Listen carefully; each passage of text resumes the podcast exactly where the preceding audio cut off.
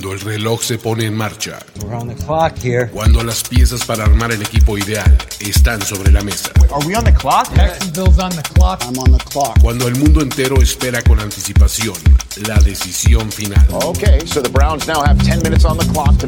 Es justo el momento en el que quieres mantener la cabeza fría, la mirada serena y los oídos muy atentos. On the clock. On the clock. primero y diez. Primero y diez. El juego que solo unos pocos privilegiados pueden experimentar. Con Jorge Tinajero. Con Jorge Tinajero. Y Luis Obregón. Y Luis Obregón. On the clock. De primero y diez. Are now on the clock. Terminó el draft NFL 2023 y los equipos tienen por lo menos esperanza de que las cosas van a ser mejores este año.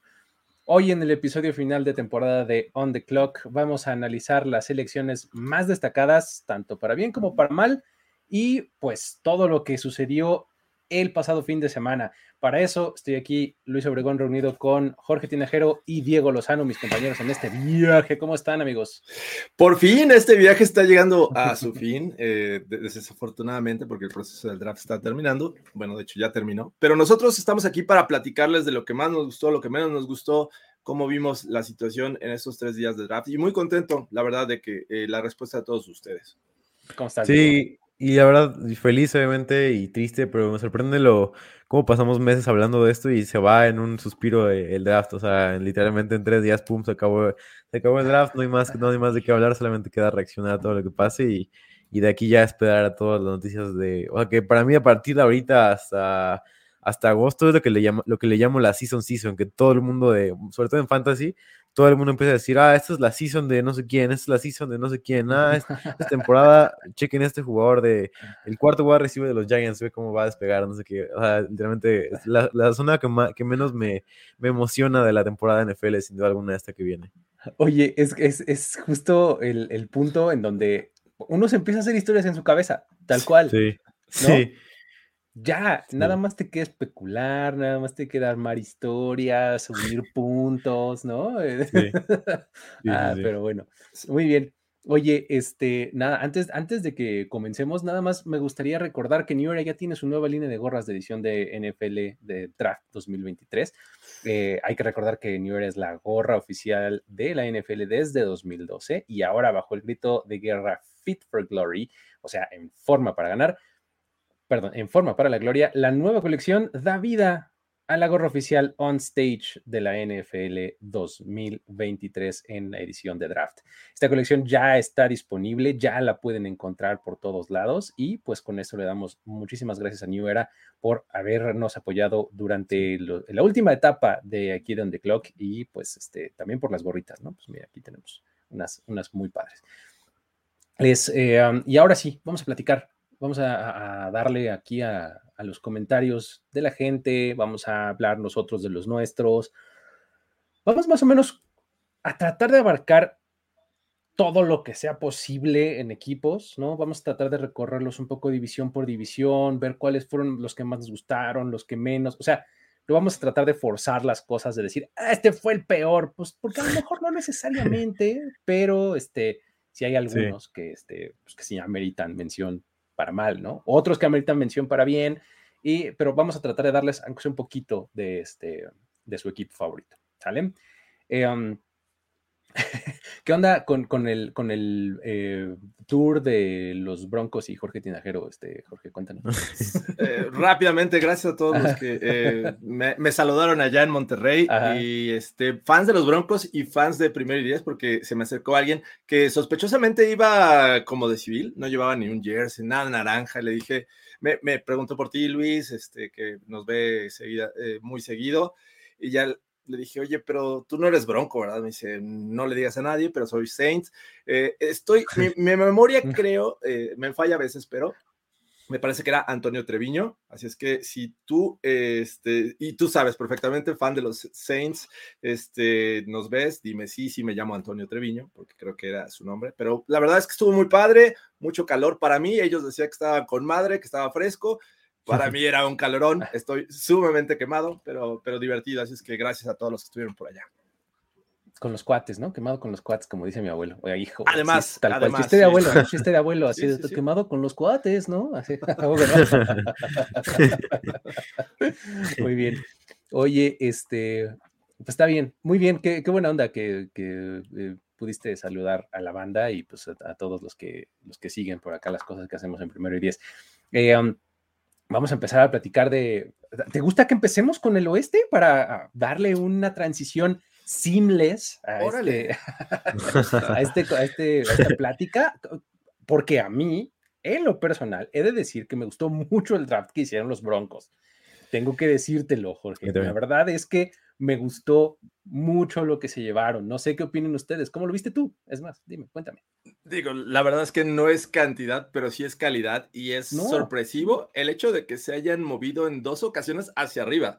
Todos los veíamos. Con este capital posiblemente se van a ir hacia abajo, van a tener más oportunidades de seleccionar en el tercer día y con eso nutrirse de, mayor eh, cantidad de jugadores, pero lo que hicieron fue subir por Marvin Mims, un wide receiver, todos decían, oye, necesitamos centro, necesitamos línea ofensiva en el interior, eh, ¿qué está pasando? Bueno, eh, me parece que esto abre la posibilidad de que por ahí KJ Hamler eh, tenga o diga adiós en algún momento, ¿no? Creo que las lesiones no le han ayudado y es un jugador que va muy bien a, este, lo profundo, pero el que más me encantó, creo que ahí no, no se tuvieron que mover, fue Drew Sanders, este linebacker de Arkansas que empezó en Alabama y que es un jugador que puede ser híbrido. Eh, empezó jugando eh, pass rusher, después fue este, como linebacker off the ball. Y la verdad es que ese me encantó. Para cerrar el día con Riley Moss, un cornerback que este, es bastante bueno, es muy atlético.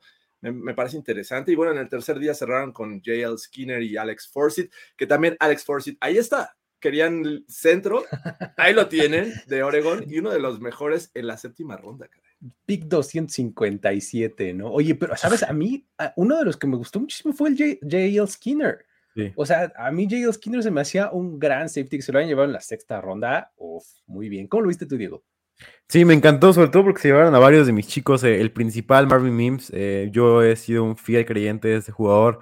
Me encanta cómo dominó absolutamente todo. O sea, si querías un, arma vertical que pudiera competir arriba, ganaba. Si querías un jugador que pudiera generar después de recepción, ganaba también. Si querías un jugador que se separara bien, ganaba también. O sea, a mí me parece que es un jugador increíblemente productivo, que no haber sido porque a lo mejor bajó un poco después de, su lesión, me parece que pudo haber sido en segunda ronda, primera ronda, bueno, más bien primera ronda eh, clavado. creo que me encanta este jugador por su talento, por cómo produjo en una, conferencia complicada y me parece que el, pick de Mims eh, fue un robo para mí. Eh, y después de Santos me parece una muy buena opción, sobre todo porque por cómo encaja muy bien en el esquema de, Sean Payton, que siempre quería este tipo de jugadores que pueden jugar tanto en el pass rush como, el, como de linebackers, o sea, Zach Bond, de Mario Davis también jugó un poco en el pass rush al principio, todo tipo de jugadores que dices eh, que en colegial eran pass rushers a lo mejor, pero siempre los convertía a linebackers. Me parece que es el fit perfecto, sobre todo como el capricho, bueno, no el capricho, pero el deseo de Sean Payton de tener un jugador así que pueda estar por, por todos lados en la defensiva, en pass rush y en linebacker. Me parece que sobre todo es un draft que encaja muy bien con, con, cómo han estado manejando las cosas los Broncos, que ha sido enfocarnos en el juego terrestre, enfocarnos en jugadores que puedan eh, generar después de la recepción y también enfocarnos en, en cobertura también con Riley Moss y Jale Skinner.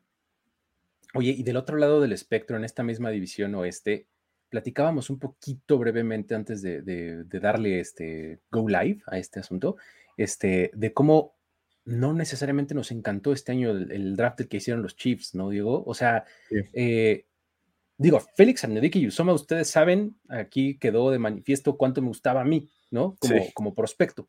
De ahí en adelante, Rashid Rice igual, es otro prospecto que me gustaba como receptor pero no necesariamente veo que sea un tipo que encaje perfectamente en lo que quieren hacer. Y de ahí en adelante, pues no, o sea, como que no, no me llenó mucho el ojo lo que hicieron los Chiefs. No sé cómo lo habías visto tú, Jorge. Sí, en, términos generales, me parece que hablas de dos jugadores que me, parece que fueron tomados un poquito más temprano de lo que yo esperaba, ¿no? O sea, no niego que Anudike Usoma era uno de, esos pass rushers que tenían algo que habría que ver, pero pero no para cerrar la primera ronda, ¿no? Después, me parece que Rashid Rice era un jugador que estaba esperando ser seleccionado en eh, posiblemente tercera ronda. eh, y, a, igual resbalar, pero bueno, lo, consideraron uno de, sus objetivos y lo toman en la segunda, en la 55, ¿no? Y además le agregan otro pass rusher más adelante, BJ Thompson, en la, quinta ronda. Eh, y la verdad es que la gran mayoría fueron jugadores que bien pudieron ser tomados más adelante o al menos en cuestión de talento estaban en los, en los boards mucho más abajo. Entonces sí me sorprende mucho lo que hicieron los, los Chiefs en esta ocasión. Sí, a mí también. Y sobre todo considerando que eh, estaba viendo en la mañana, eh, repasando un poco de la segunda ronda, que estaban disponibles Mims y Tank Dell. O sea, que son jugadores para mí muy, muy superiores a Rashid Rice, que encajan mucho mejor en el esquema de los Chiefs. Eh, sobre todo Tank Dell me parece que era un jugador hecho para este tipo de ofensivas, que con la velocidad, con todo este tipo de, de correr rutas increíblemente bien. Me parece que, sobre todo por lo que dejaste ir, y además de que hiciste trade-ups, o sea, te moviste hacia arriba, tanto para agarrar a a Rashid Rice como para agarrar a Wanya Morris, que además perdiste valor en, esos, en ese tipo de, trades. Estuvo bien por la posición por la que subiste, pero no estuvo bien por los prospectos que lo, que lo hiciste. Entonces, me parece que lo que me conflictó un poco es, sí, a lo mejor que no encajan tan bien, pero sobre todo que hiciste trade-ups para agarrar a jugadores que no merecían a lo mejor un trade-up, como Rashid Rice y Wanya Morris, que Rashid Rice, lo comentaba, me parece que es un gran, jugador y encaja bien como el arma vertical de Mahomes, que le hacía falta para poder extender el campo porque ya posiblemente no había alguien así, o sea, estaba MBS ahí obviamente, me parece que es algo parecido a lo que tienen con él, eh, a lo mejor quieren como usar un, a un segundo Hartman que ya se fue al equipo de los Jets, entonces creo que tiene sentido, eh, o sea, me parece que todo está de acuerdo, pero me parece que los movimientos de trade-ups y los movimientos por los jugadores en sí no me parecen los mejores también. Oye, y para, para complementar un poquito la plática y hablar también de Raiders y de Chargers, ¿hay algo que les haya llamado la atención muy puntual de estos dos equipos para no dejarlos pasar de largo? Este, ¿alguno, ¿Algo que, quieras rescatar, eh, Jorge? Eh, me parece que el de los Raiders tuvo momentos muy buenos, como sus primeras dos selecciones, tanto Tyree Wilson como Michael Mayer, me parece que son jugadores eh, ambos de, primera ronda, y bueno, a Mayer lo encuentran en el segundo, pero de repente jugadores que digo, este realmente era necesario en este momento, como el caso de, de, de Trent Tucker, eh, wide receiver, en la tercera ronda, que creo que me parece que en el tercer día pudo haber sido, o sea, me parece que iban bien, aunque a mí me parece que en términos generales hacen un buen trabajo y bueno, los, los Chargers, nada más por decir rápidamente, eh, creo que también hicieron un buen trabajo. No espectacular, pero creo que sólido, sólido y de, los Chargers, nada más rápido, me gustaría destacar para como cerrar este, este, me gustó mucho el pick de tercera ronda de Diane Henley. O sea, es un tipo que veíamos, este, yo veía más temprano y que se lo habían llevado hasta la 85 en la tercera ronda. Parece un buen trabajo. ¿Tú qué opinión tienes de estos dos este, en general, Diego? Sí, el de Raiders no me, no me encantó. Digo, destacar para mí cosas puntuales. Uno, me parece que Michael Mayer va a tener una cantidad de targets inmensa en el equipo de los Raiders. Me parece que va a ser súper utilizado por Jimmy G. El tipo de jugador que le encanta usar a Jimmy G no es un arma vertical, como siempre hablamos de Michael Mayer, es un arma que se usa normalmente en zonas cortas. Ya manejó un colegial con, una, con, gran, con un gran volumen de juego. Y me parece que va a ser lo mismo con los Raiders. Me parece que es una, es una adición increíble. Me parece que fue el, mejor pick posiblemente de, este equipo por mucho. Y luego me encantó de los Chargers el pick de Quentin Johnston, que no se habla mucho porque es primera ronda, pero quiero destacar para mí cómo fue un gran pick el hecho de dar un arma más a Justin Herbert que le, que le ayuda a mejorar sobre todo su promedio de profundidad target, que, que era malísimo. O sea, como lo, lo, corto que lanzaba era preocupante con su brazo que tiene este jugador. Entonces creo que Johnson ayuda muchísimo a mejorar eso. Y luego Henley, que también es uno de mis chicos, con cómo puede estar por todos lados y para mí de los linebackers más inteligentes de la clase. Entonces creo que son las, cosas que yo quisiera sacar. Max Logan se fue, a, se fue a perder a los Chargers. Fíjate cómo aquí de, de lo que no se menciona mucho es la primera ronda así de clavados, como le dijo Diego, ¿no? no hablamos aquí mucho de la primera ronda, ¿no? Cuando en realidad todo el mundo habla de la primera ronda, ¿no? Pero bueno, este, muy bien, eh, que nos movemos al, sur de la americana, amigos, vamos a, este, a, despacharlo rapidito. Este, a mí, fíjense que hablando de, del sur de la americana, me parece que el, el trabajo que hicieron los Colts es... Eh, eh, es, bastante, bastante bueno. O sea, me gustó, digo, eh, tienes la gran incógnita de Anthony Richardson al, inicio, ¿no? Que puede explotarte en la cara o, explotar en el aire y hacer fuegos artificiales. Vieron qué bonita figura. Este, este, pero más adelante se llevan a Julius Brents, otro de mis favoritos, corner, ¿no? Josh, Downs, gran receptor, ¿no? Luego Blake Freeland, el tackle de BYU en cuarta ronda. Luego Adetomiwa Adebayor. En cuarta ronda. En cuarta ronda. Eso sí me voló los sesos. Darius Rush de South Carolina en la quinta. O sea, me parece que lo de los Colts también es súper destacado, ¿no? ¿Cómo lo viste, este, Jorge? Eh, sí, o sea, me parece que das en el clavo. Yo cuando, si me preguntaban para hablar de los Colts, iba a decir justamente lo mismo. Anthony Richardson puede ser el único en este, en este draft de los Colts que tiene sus dudas porque fue tomado muy temprano y todo lo que habíamos dicho en este proceso. Sin embargo, me parece que el plus o lo positivo de ello es que llega a las manos correctas, alguien que lo va a saber utilizar como station. Entonces, creo que en términos generales es uno de los mejores drafts de, este 2023, el de los Colts. Ya mencionaste los jugadores eh, más relevantes. Eh, la verdad es que sí, sí, me encantó mucho lo de, lo de War. O sea, me, parece brutal esa selección. Oye, 12 selecciones en total, además, ¿no, Diego? lanzando dardos por todos lados. Sí, me parece que lo de los Colts fue completamente mágico por todos lados. Ganaron valor en trades, ganaron valor en jugadores, sobre todo eh, cuando, cuando evalúas la, clase de draft estadísticamente, lo que ves es cuánto pueden aportar a estos jugadores al principio y me parece que cuando tomas un quarterback, sobre todo, puede aportar muchísimo todavía y tu, tu clase aumenta mucho más en la evaluación. Entonces creo que Richardson para mí me parece que fue el pick perfecto ahí. Yo creo que sobre todo por cómo, como ustedes decían, cómo puede encajar en este equipo eh, con, con Stegen ahí, además de que le puede dar oportunidades para que vaya desarrollando su juego terrestre al mismo tiempo que va desarrollando su, juego aéreo, sus pases, me parece que es muy, muy, muy destacado.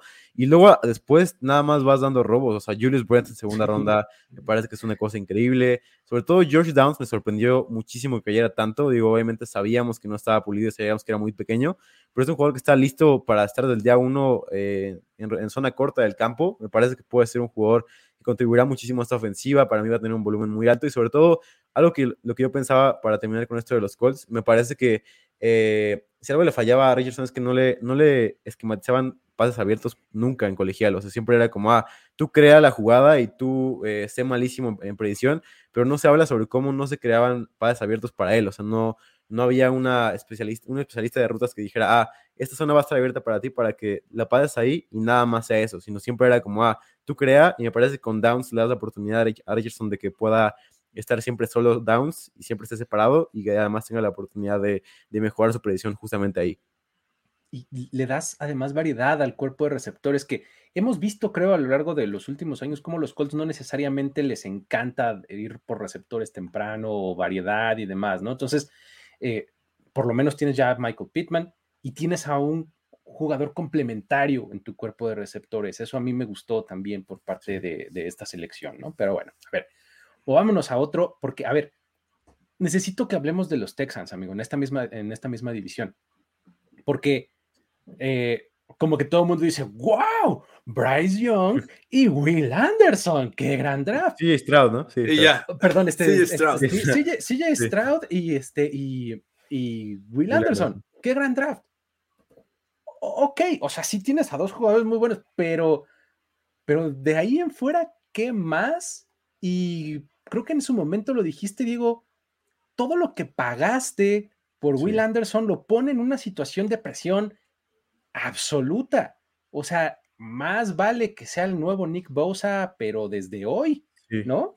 Sí, sí, no, o sea, va a ser una millonada lo que pagaron los, los, eh, los Texans por subir al, pick número dos. No, sé, ¿qué opinas, Jorge? ¿Cómo lo ves?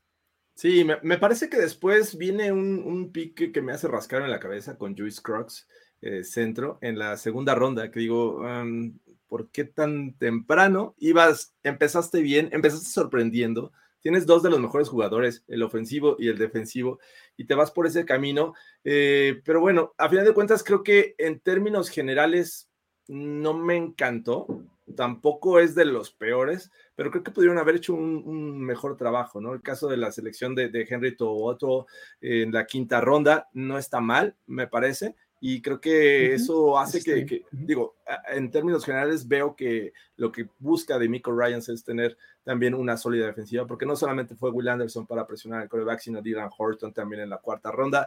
Eh, pero bueno, yo, yo esperaba, no sé, algo diferente, algo que, que dijeras, movieron el draft, o sea, empezaron a mover el draft y continuaron haciéndolo y me parece que dejaron mucho que desear después. Lo de Togoto y lo de Tank Dell en la tercera ronda me parecen sus otros dos picks buenos, rescatables. Buenos. Este, ¿cómo lo viste tú, Diego?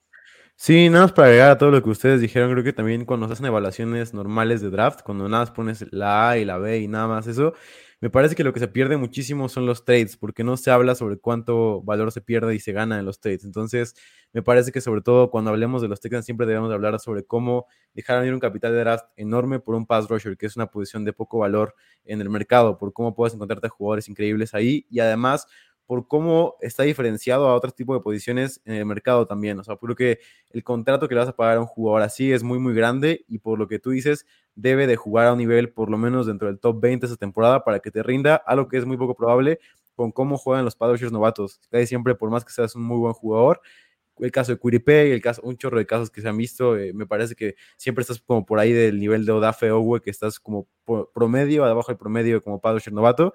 Me parece que es el problema con Will Anderson, que no va a rendir un nivel alto al principio, y eso puede conflictuar un poco los picks del trade, que me parece que siempre se, deben de ver, porque sí, ves los nombres y dices, wow, se llevaron a los dos mejores, ya eh, fírmenlo como el mejor draft de, la temporada. Pero lo que, te, lo que te das cuenta es que pierdes una primera ronda por un pad rusher que difícilmente Will Anderson va a rendir lo que cuatro jugadores del draft van a rendir en, los Cardinals. Entonces creo que ahí es donde se pierde todo. ese es todo mi punto. O sea, te costó lo que cuatro jugadores, Will Anderson. Y Will Anderson es buenísimo, ¿eh? nada contra el jugador que es que esa también es una, cosa bien importante. Eh, el hablar normalmente del draft incluye el costo de oportunidad. Es decir, no es nada más si el jugador es bueno o no es bueno, ¿no? Porque además ahorita es una purititita proyección, ¿no? Son nuestras ganas y nuestra idea preconcebida y la evaluación que hicimos, ¿no? sí. Este, pero entonces también tienes que meter el, costo de oportunidad, ¿no? Para, hablar de, qué, tan, qué tan bien o qué tan mal estuvo. Pero bueno, este, los otros dos del sur, amigos, tenemos a este, los, los Jaguars y también a los, eh, Titans. a los Titans. ¿Algo que les haya llamado la atención de estos dos equipos? A, mí, la, verdad, los Titans, los primeros tres picks y el de sexta ronda me, encantaron, ¿no? Este, fueron por Peter Skoronsky, se los dejó Chicago, les dijo, ten, yo voy por Darnell Wright, y ellos toman a este liniero que me parece que es muy bueno, eh, y además que se llevan a Will Levis, eh, que creo que habíamos platicado cuál iba a ser el futuro de esta franquicia en la posición de coreback, Hill a lo mejor ya no iba a durar tanto, Malik Willis como que mostró no ser ese, esa solución. Y bueno, tienen a Will Levis, un jugador que estaba proyectado para la primera ronda, lo toman en la segunda. Y Ty Spears también me, encantó este running back, que, me parece que por fin Derrick Henry va a tener a alguien atrás. Y si en algún momento se va a Derrick Henry, podrían eh, vivir con Spears. Entonces, y bueno, Jalen Duncan, el tackle que, también me gusta de, sexta ronda. Me, gustó también el de los Titans. ¿eh? Si no existiera esta casi perfección de los Colts, eh, me iría con los Titans. Sí. Para mí, igual, igual de los pocos, de los, bueno, más bien de los drafts destacados para mí de, esta, de esta temporada, sobre todo por cómo tomaron a, un quarterback en segunda ronda, que me parece que tomar a un quarterback aquí es increíble, sobre todo con lo que leí en la mañana y, y, me empezó a hacer más sentido por qué no subieron equipos por él en la primera ronda, por cómo ahora los contratos están garantizados en el quinto año, que ya no es tanto valor para los equipos porque ya están garantizados el, quinto año de, de, contrato, entonces sale mucho más barato eh, traer a tu quarterback en segunda ronda en muchas ocasiones. Entonces, creo que por eso Carton decidió quedarse con Levis en la segunda ronda, que me parece que es un pick eh, increíble de los robos más grandes porque es un quarterback. Si sale bien tu quarterback, va a ser siempre el genio que tomó Will Levis en segunda ronda y si sale mal, pues no está tampoco tan mal. Entonces creo que me parece que de ahí es partiendo de ahí, me parece que el draft es increíble. Y luego lo de Skoronsky, lo de Spears, como ustedes dicen, lo de Jalen Duncan, me parece que también son picks sólidos que van a jugar del día uno. Digo, Spears tiene la preocupación ahí de la lesión de rodilla, que puede que lo, que puede que lo haya bajado en el draft, pero me parece que los Titans, sobre todo por cómo tomaron a un quarterback de primera ronda, sin duda alguna, me parece que ganaron este draft por esto. Y nada más para cerrar y darle un poco de amor, porque también creo que se lo merecen, los Jaguars tuvieron un, un draft de 13 jugadores este, y entre ellos, de lo que más me gustó fue que se llevaran a Tank Bixby en la tercera ronda, que era de mis, de mis corredores favoritos de, este, de este draft. Y en la quinta ronda se llevaron a Antonio Johnson de Texas AM, ¿no? Dos picks que a mí me parecen muy buenos, entre varios otros que también estuvieron muy bien, ¿no? Este, um, movámonos de división, vámonos al este de la americana. Eh, cuando nos vamos, cuando, cuando hablamos de, de, calidad y no cantidad, me gusta poner el ejemplo de los Dolphins, amigos, porque realmente tenían poquito, poquito este, capital, tenían poquitas elecciones, pero me gusta cómo las utilizaron. La verdad es que me, me, este, me pareció que son jugadores que encajan bien con lo que quiere hacer eh, Mike McDaniel, ¿no? O sea, empieza con Cam Smith, ¿no? Un safety super, safety corner versátil, pues a lo que me refiero es, lo, puedes poner en donde sea, tuviste la salida de Byron Jones, ¿no? Eh, durante este offseason, tienes ya un par de safeties muy buenos, le complementas con Cam Smith. Y después te vas por Devon Chain en la segunda. Devon, o sea, básicamente mi reflexión cuando lo tomaron es, si los equipos hicieran una carrera en línea recta con sus cuatro o cinco jugadores más rápidos, está bien difícil que alguien le gane a los Dolphins. Tyreek Hill, imagínate. Jalen Waddle, Monster, ¿no? O sea, me, parece que encaja perfecto. ¿Cómo lo viste, Diego?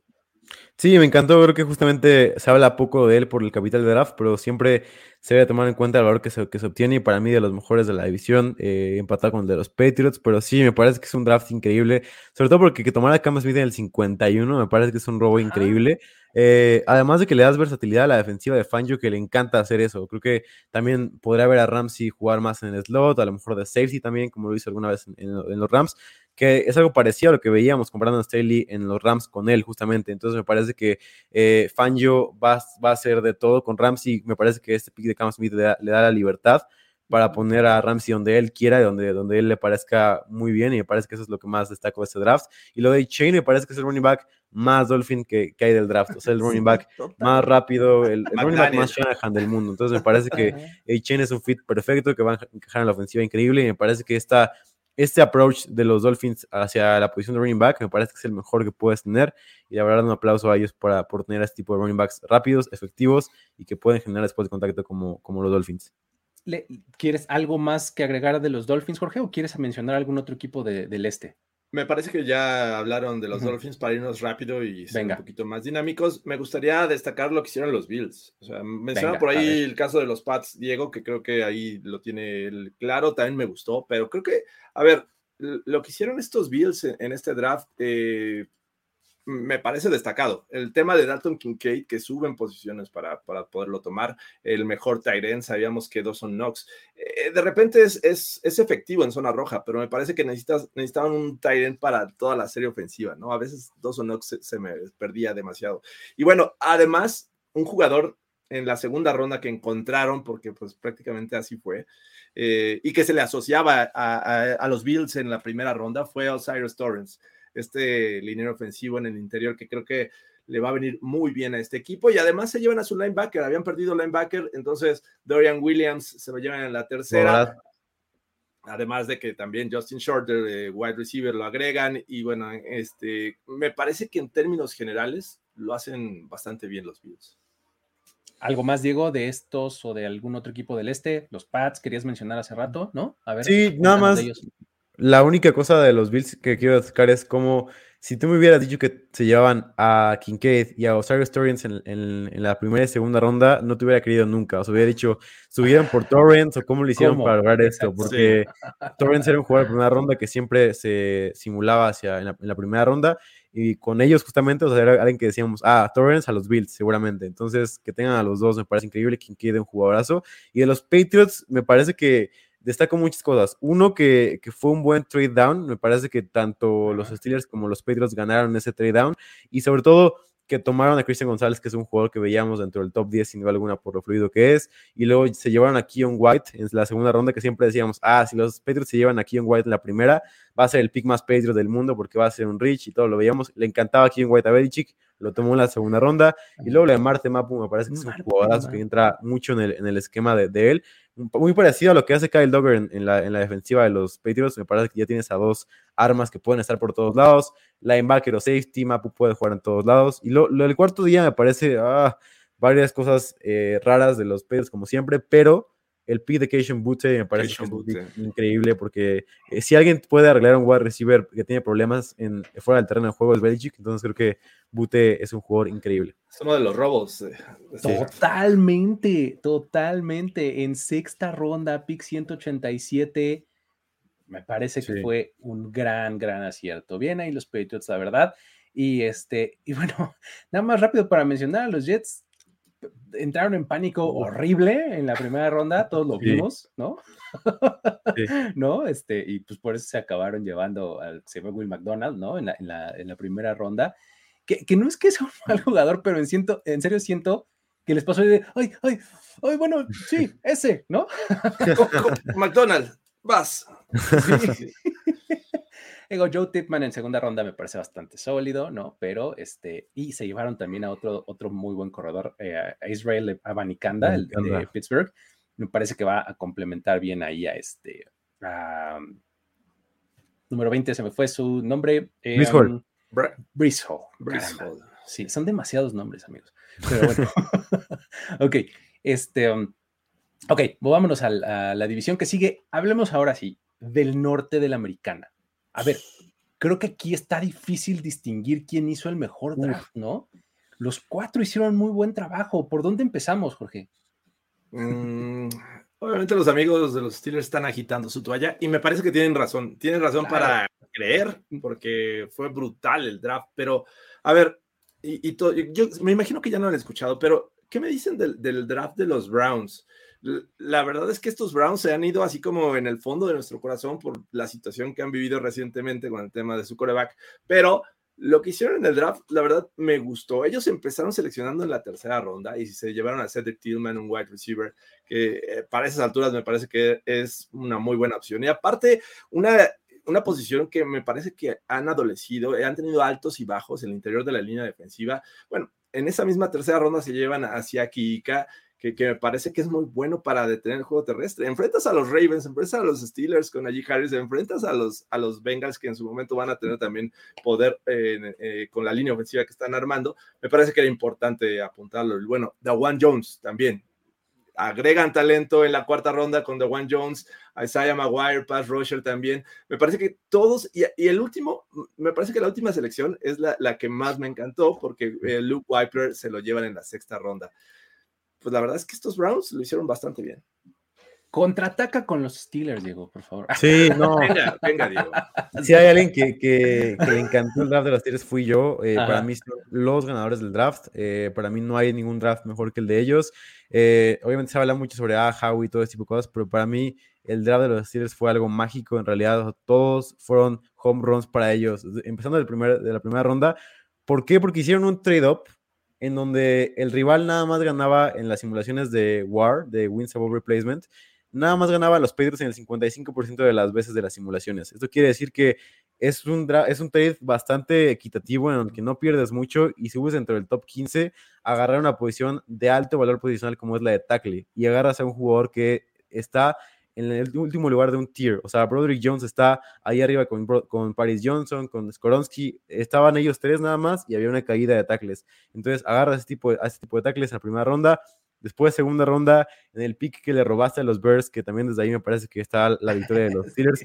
Por Claypool, agarras a Joey Porto, que te encantaba, todo el mundo sabía que le encantaba a los Steelers. Lo tomas. Keanu Benton es un jugador excepcional, que por todos lados puede ser el nuevo Hayward para ayudar el juego terrestre, es un jugador que dominó en el Senior Bowl, y luego, por Dios, el, el mejor taller de la clase, Darnell Washington, es... ¿Por qué se cayó tanto, caray? Increíble, que obviamente se cayó posiblemente por las preocupaciones de que pueda ser el próximo Mercedes Lewis por su tamaño, pero para mí es un jugador mucho mejor de atleta, tanto bloqueando eso, o sea, para mí puede ser un taller que tiene un suelo alto por cómo puede ser este jugador que sea la solución para Pickett, tanto con Frymouth como con él. Para mí tiene el medio del campo asegurado con un, target gigante, cualquiera de los dos. Y luego Nick Herbie, que, que me parece un jugador sensacional. Para mí el próximo eh, es un, como un Zach Bond mejorado, porque Zach Bond nunca, nunca funcionó en los Saints, pero son jugadores muy similares. Eh, y luego Cody Trice también, nada más para acabar. Cody Trice, un cornerback atlético que tiene todos los trades para ganar. O sea, por todos lados, por donde lo veas, este draft es perfecto. Entonces, eh, felicidades a los Steelers porque me parece que fue un masterclass de Cody Trice, Cody Trice, yo lo veía tercera ronda tardía. O sea, y que se haya ido y tarde, ¿no? tan abajo, me pareció gran, gran pick. Ahora ahí les va la mía. Los Cincinnati Bengals, También me parece que hicieron un muy buen trabajo, porque eh, ellos se llevan a Miles Murphy, ¿no? En la primera ronda, un jugador. Gran pick. Muy, muy atlético, fuerte, que le va a ayudar perfectamente a hacer una transición. Creo que justo de esto se trató el draft de los Bengals, es pongamos jugadores buenos que nos, vayan a, que nos van a ayudar a, a, movernos hacia adelante, a movernos en el futuro, ¿no? O sea, Miles Murphy va a hacer eso en la posición de pass, rusher. DJ Turner de second es, pues ya es el, como que el, famoso más rápido de las 40 yardas de este combine, pero no es nada más eso. Normalmente es, es eh, un buen corner eh, que les puede ayudar en la secundaria. Lo complementan con Jordan Battle, ¿no? Que para mi gusto era este, probablemente el, mejor, el segundo mejor safety de, esta clase, eh, que les ayuda un poco ahí a, compensar las salidas. No necesariamente es un Jesse Bates, es otro tipo de jugador, pero eh, digamos que sigue, exactamente, sigue, sigue este, eh, sigue como poniéndole sustancia a la, a la defensiva secundaria, ¿no? Charlie Jones de Purdue, insisto, es viendo hacia el futuro. Ahorita tengo tres receptores increíbles, pero eventualmente voy a tener que pagarle una millonada a Jamar Chase y voy a tener que dejar ir, pues seguramente a Tyler Boyd, ¿no? Pues aquí está el siguiente que puede sustituirlo, ¿no? Ay, ¿qué crees? No tengo a Joe Mixon, tal vez, ni ya se me fue este Samaje Perrin. ¿Por qué no tomamos a Chase Brown, corredor de Illinois, ¿no? y además, como además manejó con mucho, mucho trabajo en, los, en el colegial, ¿no? Entonces puede ser el próximo Mixon. Exactamente, un, tipo que, tenía una carga de trabajo grande, ¿no? En Illinois. Y luego se llevan a otro de mis muchachos, Ivy Leaguer, Andre Yosibaish, ¿no? Sí. Que, si se acuerdan, yo en algún momento dije, no, hombre, este si se va en la cuarta, en una de esas no me sorprendería, pues ellos se lo llevaron en la sexta, ¿no? Eh, realmente creo que hicieron un muy buen draft los Bengals, ¿no? Uf. Y ya nomás para no hacerles el feo que, que pasó con los Ravens, que normalmente son los que, los que tienen eh, el, mejor draft, ¿no? Año con año. Este año ah, estuvo bien, pero no increíble, ¿no, Jorge? Sí, hicieron un buen trabajo, no espectacular. Y lo que pasa es que creo que el, efecto de los Steelers, los Bengals y los Browns los, hace, ponerlos abajo, pero no necesariamente es el malo. Exacto, están en la sombra, pero no necesariamente es malo. A mí me encantó cómo encontraron la tercera ronda a Trenton Simpson, un, linebacker que puede ser híbrido. De repente podría ponerlo de safety linebacker, eh, incluso pass rusher, y lo hace bastante bien. Eh, y bueno, Davius eh, Robinson, Edge en, en, la ronda 4. y por ahí mencionaban ya Andrew Borges, que, que dicen que era como el robo, lo encuentran en la séptima. Obviamente él viene de una lesión, no deja de ser un pick de riesgo y al final de cuentas no sabemos cómo va a regresar, si va a regresar o no. Pero en, la, séptima, sí. Caray. tres, ¿no? Pues dale. La verdad es que estuvo, estuvo bien, o sea, y no fueron muchos, pero la verdad es que creo que hace que los Ravens tengan, eh, sean sólidos. Me, me explico en su core, me parece que van a seguir siendo sólidos estos Ravens. Muy bien. Perfecto, vamos ahora del otro lado a la conferencia nacional. Comencemos por el este. A ver, eh, hablemos de Howie Roseman y los Philadelphia Eagles haciéndolo otra vez. Este, eh, vamos, Howie Roseman lo hace ver tan fácil que hasta parece que es fácil ser GM de la NFL, ¿no? Este, ¿cómo, ¿Cómo viste ese draft, Jorge? Démosle un poco de dimensión porque, o sea, vamos, siento que el gran mérito está en en saber utilizar los recursos, pero también hay cosas que fueron un tanto circunstanciales, ¿no? Pues que estuviera ahí Nolan Smith en el 31, pues no fue algo que haya provocado este Howie Roseman, ¿no? ¿Cómo, ves? Exacto, dice aquí Aaron que ya le reza a Howie Roseman. Sí, este, ya somos varios. y, pónganlo de cabeza, creo que es más efectivo, porque la verdad es que la, primera ronda eh, se mueven para tomar a Jalen Carter, prácticamente les compran a los Bears a Jalen Carter, dicen, no lo tomes tú, lo voy a tomar yo, y los convencen. Pero creo que uno de los también de los robos es Nolan Smith, encontrarlo en la 30 y hacérselo de él, ¿no? Ya hemos visto la preferencia de, Howie Roseman por estos jugadores que vienen de universidades con programas interesantes como el de Georgia, como, y además la defensiva como la de Georgia, y se empieza a llenar de esos jugadores.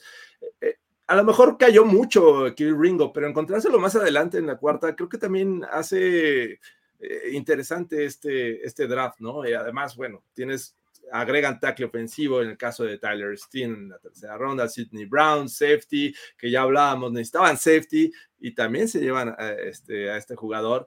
Y bueno, eh, ¿por qué no? Ir por coreback de repente para tener ahí. Eso me encantó. ¿Qué pasa? ¿No? Me encantó el pick de Tanner McKee en la sexta ronda. Y no por Tanner McKee, ¿eh? Ustedes aquí me oyeron que como no me gustaba necesariamente el, el, este, el prospecto, pero el, proceso de pensamiento me parece el correcto completamente, ¿no? O sea, es, toma en la sexta ronda un coreback, no importa que hayamos traído a Marcus Mariota ni a Ian Book, tranquilo, tráete a otro. Sí. sí. ¿Qué, puede pasar? O sea, que nos salga bien. qué maravilla, ¿no? ¿Cómo, viste nada, más, nada más para cerrar. Y se llevaron a mi muchacho Moro Yomo en la séptima. Ah, sí. Gran pick. No lo necesitas iniciar. Vamos a esperar el tiempo que sea necesario. Sí, digo, me parece que sí fue un draft muy sólido por todos lados. Digo, también agregar lo de Swift, que me parece que es eh, también destacado para ellos. Eh, creo que sobre todo el hecho de cómo puedes aprovechar el, el consensus Big Board, el Big Board general de la, de la como que se tiene el pensamiento general que tienes ahí, y cómo puedes eh, ir con ese tipo de jugadores que todo, todo el mundo de NFL como que sabe que pueden funcionar y tiene las probabilidades de que funcionen bien. Creo que sobre todo es el mérito de ellos. Y sí, todo es en vista del futuro. O sea, eh, Jalen Carter para reemplazar a Fletcher Cox, ese tipo de jugadores. Smith para reemplazar a Brandon Graham. Steam para reemplazar a Seumalo. O sea, todo ese tipo de jugadores para mí es solamente reemplazos como de calidad que sabes que van a jugar bien desde el inicio. Posiblemente no, no tengan un, cielo tan alto después de, de, su primer año, los de por, por encima de la tercera ronda, pero si tienen un, un, upside para hacer buenos starters, que es lo que quieres en este tipo de equipos que ya tienes un contrato eh, caro para tu quarterback, todo ese tipo de cosas. Entonces creo que para mí fue un draft sólido, sin duda alguna por encima del promedio y para mí de los, los mejores cinco, pero no el mejor como mucha gente menciona, porque obviamente tienen mucho capital de draft todavía ahí para trabajar. Oye, y cuando, cuando mencionas lo de Swift, también me gusta mencionar que, a ver, es un tipo que va a ganar como 1.7 millones de dólares este año versus este Jamir Gibbs que va a ganar como 12 o algo así, ¿no? Sí, creo que no vale, sí. sí, algo así, ¿no? Ahora, eso, además, el costo que pagaste, o sea, que lo que pagaste a este a Detroit por él. Una quinta, Cuarta ronda, pero de 2025. Sí, o sea, vale, vale una quinta. Sí. Vamos, o sea, seguramente para cuando lo tengan que pagar, este, DeAndre Swift ya ni va a jugar en Filadelfia, ¿no? Seguramente, o algo así. Eh, leí el dato de que el Filadelfia en este draft solamente seleccionó a un jugador con un pick propio, o sea, y fue el 30 con Nolan Smith. Los demás eran de cambio. Eh. Quién sabe dónde salieron todos, ¿no? Brutal. Tremendo. ¿Qué más eh, a, destacar de, esta división, amigos? Este, ¿Qué quieren hablar? Giants, Cowboys, Commanders. Me, gustaría hablar de, los primeros tres picks de, los Giants, que creo que eso como que lo hace interesante, ¿no? El caso de llevarse a, Deontay Banks, un, cornerback que creció mucho en, en, la recta final de este proceso, se lo llevan estos Giants. Además, en la segunda ronda agregan a John Michael Schmitz, que también era algo similar a lo de los Bills, que se me hace brutal.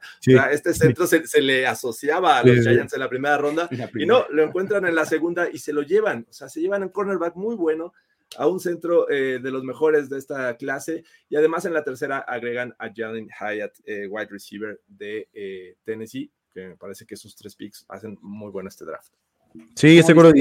Con Hyatt me parece que es un gran, gran pick, sobre todo porque no me gustaba mi Hyatt en primera ronda, pero como siempre decimos, no es que no nos guste un jugador, sino más es la evaluación del, mercado que tienen con él. O sea, no es como que no me gusta este jugador, pero si lo agarro en tercera ronda es mágico. Y me parece que Hyatt en tercera ronda es un pick súper sólido por cómo puede rendir en, la NFL y cómo puede ser el nuevo Darius Slayton. Para mí creo que es como un pick muy para reemplazar a Slayton, que es, era esta arma, vertical que puede competir siempre ahí arriba y que es además diferente a toda la clase de wide receivers. Igual, Eric Gray me parece que es un running back increíble para darle un cambio de ritmo a lo de Saquon Barkley, que es un poco más eh, de romper tecleadas. Gray es un jugador increíblemente explosivo. Para mí, el draft de los, Giants fue el segundo mejor de la división y con distancia eh, después de los Commanders y los Cowboys.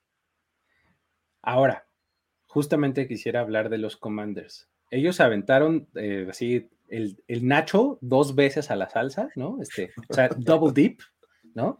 Este, en la posición de corner, en, sus primeros dos picks, ¿no? Emmanuel Forbes y Jate, Martin de Illinois, este, pues me parece que eso por lo menos está interesante, ¿no? Este, de ahí en adelante, mm, no sé si algo más quisieran destacar de ellos o nos movemos a los Cowboys. A mí no me gustó de los Commanders. no, a mí eh, tampoco. Siento que no agarraron valor en las, posiciones que, debían. Y además, Forbes puede ser una apuesta complicada. Es un gran jugador, pero puede ser complicada por su tamaño. Sobre todo, creo que eso es lo que, como que todas son apuestas bastante arriesgadas y no tomaste como el mejor disponible como tal, sino tomaste a los que te gustaban. Ok, muy bien. Ahora, los Cowboys. Eh, ¿Cómo vieron y qué opinan de esto que se dice mucho de que los primeros dos picks fueron tremendos riches, ¿no? Eh, Massey Smith, ah, un jugador de segunda ronda. Luke Schoonmaker, uy, no, había otros mejores Titans disponibles. Este, ¿cómo lo ven? ¿Qué opinan? A mí no me gustó mucho el draft de los Cowboys. Eh, y bueno, sobre todo es porque a mí nunca me gustó Luke Schoonmaker. O sea, puede ser un buen jugador. No lo vimos muchísimo en Michigan, tener un, rol bastante bajo. Sobre todo por lo que dejas pasar. Dejas pasar a, un jugador como Darnell Washington, que me parece que tenía, podía producir muchísimo más eh, en, esta, en esta ofensiva. Entraba mucho más en el esquema de, de, de sí, no de, ah, se me fue el, apellido del head coach de los Cowboys. McCarthy, eh, McCarthy. McCarthy, sí. De McCarthy para mí encaja mucho, mucho más eh, Washington. Entonces, eh, Feoco me parece un gran pick. Feoco es de mis chicos, para mí de los mejores pad rushers de, de, la clase Sleepers. Entonces creo que Feoco puede entrar muy bien, pero fuera de la cuarta ronda, la verdad ningún pick me gustó. Todos los picks me hacen bastante eh, complementarios, no es como que sea algo que te va a impactar desde el día uno. Y, y Bond, me parece, me parece una apuesta interesante porque puede ser un jugador de cambio de ritmo, pero en realidad no soy fan del draft de me parece que es un draft eh, promedio en realidad, o sea, no es como que sea, haya sido un game changer, un draft game changer. Absolutamente promedio. ¿Cómo lo viste, Jorge? Y a mí, este, no, no me gustó. Creo que venían haciendo cosas interesantes de llevarse al mejor hombre disponible. Y creo que ya lo había platicado con el caso de Massey Smith. Entiendo la necesidad y eso me queda muy claro. También estaban tight pero creo que tenían mejores opciones en el caso de. ¿cómo, lo pronuncian ustedes? ¿Schoolmaker? Eh, sí, porque bueno, Para mí es Schumacher, pero bueno, ok. También. Está bien. es que es alemán, creo. Bueno, parece, pero bueno. Pero, Estaba disponible aparte de Tucker Craft, que te gusta mucho. Exacto, exacto. a mí el que más me gustaba disponible Tyrant era Tucker Craft, justamente. Él, era el que yo decía, y ahí lo tienes, lo tienes, y sí. lo dejaron pasar. Sí, eh, eso es justo lo que se me hace raro. Digo, a final de cuentas, creo que después se llevan dos buenas selecciones. A mi gusto, Bershon y, y Fajoco, como ya lo mencionaba Diego. Y, bueno, al final en la sexta ronda me gusta Deuce Bone, un running back. Creo que puede ser ese siguiente Tony Pollard de, esta, de estos Cowboys, ¿no? Ya siendo como este que viene por detrás es el siguiente Darren Sproles. Que... bueno, a lo que voy es que puede ser parte importante del tándem de running backs de los Cowboys. Ah, oye, eh, con, con, con Deuce Vaughn en la NFL ya puedo decir que soy más alto que un jugador de NFL. Sí, literalmente. Y también este... Ah, ¿Cómo se llama? El, el ¿Cómo? Fue los Rams, Tomlinson, el Hodges Tomlinson. Ah, sí, sí Trey, Tomlinson. Bueno, es que ahora, historia, este, ya saben, anecdótica, es, su nombre es eh, um, eh, Tredavious Hodges-Tomlinson. Ya cuando estaba al final del proceso del draft, dijo: No, no, no, de ahora en adelante soy Trey Tomlinson. O sea, decidió irse por el camino este, de la aliteración, ¿no? Pues, doble T, ¿no? Este, para, para, que esté más catchy su nombre. Pero bueno. Nada más una eh, curiosidad muy, muy, muy chistosa, es si, si tuiteas algo de William y Feoco, su, familia te va a dar like. Eh, es algo que yo ¿Ah, me di cuenta porque tuiteé como cinco cosas de, de, Feoco y en todas hay un like. No sé si es su mamá, su abuela o qué, pero su novia, pero siempre hay un like de alguna persona apidada Feoco, ahí. Sí. Tiene fotos de él y de, sus niños, no sé, cosas curiosas. Ok, buenísimo. Este, el, el, el, momento este, Luis Hernández, ¿no? Este, del, draft. Este, sí, es cierto. Híjole, qué cosas. Pero bueno, este. Sí, sí, sí, sí. Porque además, obviamente, dijo, después de leer el nombre, dijo que es de San José State. O sea, porque era DE, Defensive End, pero no dijo de San José State, ¿no? Tiene todo el sentido, ¿no? Pero bueno, oye, este, eh, ahí está el, asunto con los Cowboys. Eh, um, sí, un draft absolutamente promedio, o sea, no, no mueve la aguja para ningún lado, ni para arriba ni para abajo. Pero bueno, este, um, eh, nos vamos con el norte de la, de la Nacional, perdón. Este, ¿qué, les pareció? ¿Cuál, ¿Cuál les pareció destacado ahí, Jorge? ¿Cómo lo viste? Eh, me parece que el de Green Bay, aunque digo, en la primera ronda se llevan a, Lucas Van Ness, que creció, me parece que en este proceso. Muchos lo veían como después del top 20, pero a final de cuentas se mete y esperábamos por ahí a lo mejor otro camino por parte de, los, de los Packers, pero deciden irse por, por este Pat rusher. Y eh, el que sí me, me, encantó en la segunda ronda fue Luke Musgrave, este Tyrant que se lo llevan. Lo que más me sorprende, sorprende los Packers porque no era habitual en este sistema de, de este eh, la Fleur es llevarse otro Tyrend en la tercera, ¿no? El caso de, Tucker Craft. O sea, imagínate si ven a Luke Musgrave y a Tucker Craft. Es, es realmente me, me, impresiona, pero son dos de los mejores Tyrants de esta clase y además de un wide receiver, Jaden Reed, en la, en, segunda. Sí, en Sandwich, justamente. Y esto habla de pues, lo que le tienes que ayudar a Jordan Love para que empiece a, este, a o que mantenga esta franquicia, que me parece interesante. La división no está eh, tan complicada en este momento y, podrían los Packers estar compitiendo con Jordan Love. Y además, ¿sabes qué? Son fieles a sus tradiciones de hace 30 años. Desde que Ron Wolf estaba en este equipo, se toma un coreback en quinta o sexta ronda. Y este año fue Sean Clifford. El Richard Draft. El Richard Draft. sí, o sea, dijo, o sea, está, bien que tomes coreback, pero neta Sean Clifford. Clifford pero bueno. En muchos, en muchos boards ni siquiera estaba ahí, o sea. Ah, ni siquiera estaba drafteable, era un, eh, drafted free agent, pero bueno. Sí. a mí me gustó también la de Carl Brooks de los Packers, nada más para sacar. Carl, Brooks, en la sexta. Un sexta ronda es increíble, para mí va a ser una persona que contribuya desde el inicio. A mí, digo, yo criticaría un poco el pick de Jaden Reed. No me gusta Jaden Reed como prospecto. No es que vaya a ser un mal jugador, como siempre digo, pero me parece que había mejores opciones ahí, eh, que, encajaban mucho mejor en el sistema, o sea, dejaste ir a muchos jugadores. Eh, me parece sobre todo por eso lo critico un poco, pero además me parece mágico esta, esta selección de Musgrave y Tucker Graft, porque las ofensivas exitosas ahorita tienen dos Tyrants, o sea, ves a los Chiefs que ganaron el Super Bowl con dos Tyrants increíbles.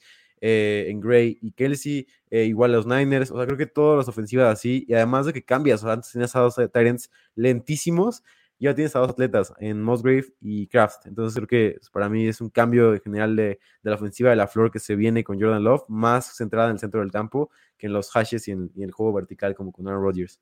Sí, es, eh, además son dos jugadores con, con, estilos un tanto complementarios, ¿no? Luke Musgrave va a ir en el sim, en el juego profundo, y Tucker Kraft va mucho más en las zonas intermedias, en trayectorias cruzadas, ¿no? Este, es más o menos lo que, lo que puedes ver. Pero a ver, tenemos que hablar, fíjate que he, estado notando en el chat que ya tenemos tres, no uno ni dos, sino tres fans de los Lions. Sí, yo también lo noté hace rato, pero estoy... José se llama, ¿verdad? Ajá. In como dicen, ¿no? O sea, estoy impresionado de este asunto. Tenemos que hablar del draft de los Lions. A ver, una vez más, si uno lee los nombres de los jugadores, son jugadorazos. De eso no me queda ninguna duda. Jamir Gibbs es un trabuco de running back. Jack Campbell es un excelente linebacker medio. Sam Laporta es un muy buen tight end. Bueno, ¿qué les decimos aquí de Brian, Branch, ¿No? Hendon Hooker perfectamente. Es un muy buen, es un muy buen este eh, quarterback, sobre todo si te lo llevas en tercera ronda. Grande, ahí muy bien, ¿no? A ver, entonces, ¿por qué odiamos tanto el draft de los Lions, amigos. Explíquenme, o vamos, eh, mejor, expliquemos de la gente por qué odiamos tanto o nos dejó como tan eh, desconcertados el draft de Detroit. Venga, Diego, creo que tú eres la persona de cuatro. Sí, tú eres, el indicado, Diego. Sí, y digo, si lo, si lo hablamos de compensa, ¿sabes? Porque, iniciando porque, a ver, tomar un running back y un linebacker en la primera ronda es una, son decisiones cuestionables. ¿Por qué? Porque en la agencia libre hay jugadores disponibles en ambas posiciones del top 5 de la posición. O sea, puedes encontrarte un running back top 5, top 10 en, en, la agencia libre, igualmente un linebacker top 5, top 10 en la agencia libre, y tienes que gastar mucho menos posiblemente, ¿no? Entonces, de ahí partimos de que es malo tomar un running back en primera ronda y un linebacker es malo también en primera ronda, por justamente eso. Digo, hay excepciones, las excepciones, si tienes un talento generacional como lo es Villan Robinson, hazlo, se puede manejar los números para que se logre, está bien. Pero a ver, con Yamir Gibbs es obviamente la pregunta de cuánto va a jugar y de qué tan diferente es a un jugador como Nahim Hines, a un jugador como el mismo Austin Eckler que le pagan 6 millones al año. Que, o sea, eh, Gibbs va a ganar mucho más que ellos dos. Entonces, no sé qué tan, qué tan, qué tanto mejor sea que ellos dos. No creo que sea mucho mejor que ellos dos. Y para mí es la gran preocupación. Ahora, si, si volteas los nombres, o sea, si dices, tomaron a Brian Branch en el 12 y tomaron a, a Gibbs en el 18, dices, va, está bien, no pasa nada. O sea, se, se logra y a Campbell en la segunda ronda está muy bien. Y aparte, algo con lo que cierro, que es algo que me encantó también, es cómo eh, me parece que tanto los Eagles como los Lions tenían necesidades similares, pero los Lions se fueron por la ruta de, ah, vamos a mantener este roster, vamos a dejarlo ahí, eh, que siga manteniéndose ahí siendo bueno, y los Eagles se fueron por la ruta de vamos a mejorar este roster y vamos a tomar al mejor jugador disponible siempre y vamos a ir por los jugadores que están ahí arriba en talento, en producción, en todo. Y son rosters completamente diferentes y se ve la diferencia de cómo manejan los equipos. Obviamente, Lions se fueron por posiciones de poco valor Eagles se fueron por las posiciones de eh, que te pueden impactar del día uno y que además tienen un talento increíble eh, por encima del consenso. Eso es lo que, como destaco esta, este draft de los Lions. ¿Cómo lo viste, Jorge?